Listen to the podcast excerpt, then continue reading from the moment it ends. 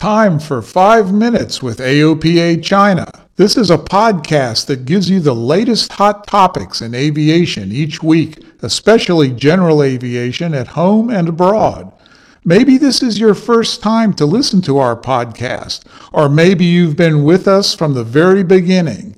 Get ready because here's the show.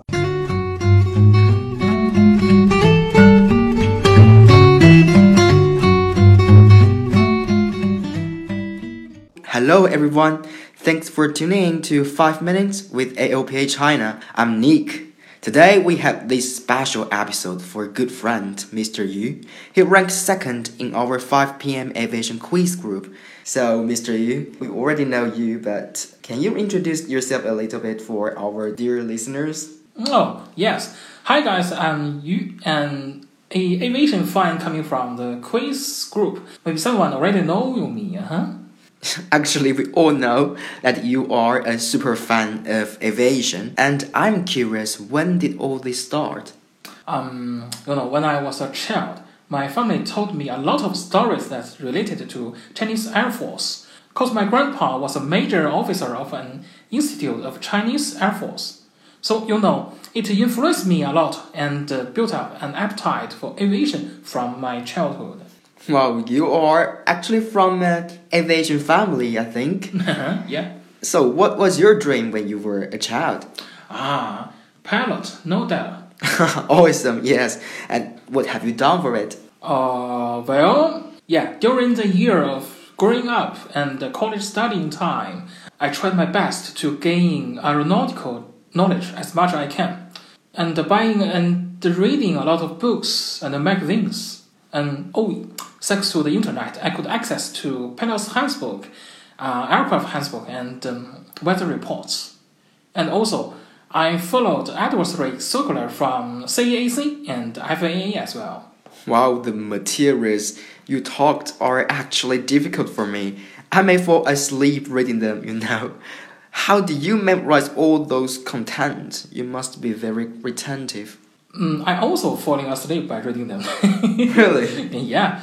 I would love to share my experience. Uh, first, review frequently. Mm-hmm. Review what you have learned. Mm-hmm. And second, when it comes to new stuff, please do connect it to the old knowledge which you already knew. Finally, I think it's the most important. As an old school guy, I prefer writing blog to keeping track of what I have learned.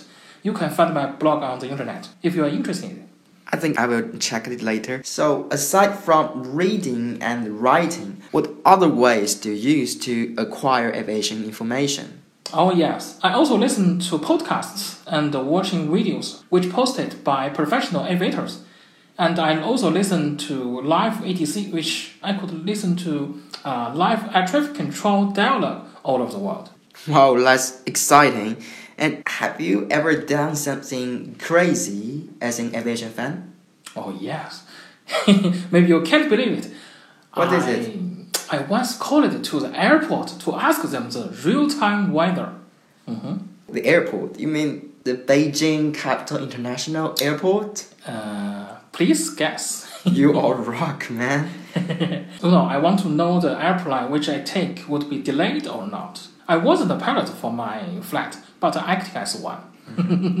so, have you got your pilot license? Uh, seriously, not yet. But but it's on the top of my agenda. Really? Yo, Thumb up for you. Thank really? you. By the way, recently I have been reviewing the private pilot textbooks, so you can follow the progress via my blog. Mm-hmm. Definitely, I will check it later, and I will put the link in our podcast. Wow, thank you. Yes, and you know, EAA AirVenture this July is coming, and we will go. Will you be there?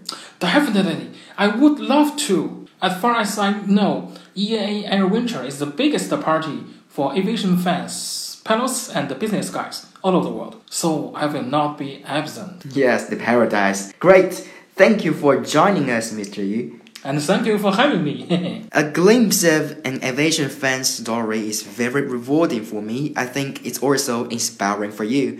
So that brings us to the end of today's 5 Minutes with AOPA China. Any questions or comments on this episode, our EAA AirVenture tool, or aviation quiz are very welcome. You can also find us on WeChat, Facebook, Twitter, and Himalaya. Feel free to contact us. Rate us in Apple Podcasts, tell your friends about us, and your support keeps us going. See you next time. I'll see you. Bye bye.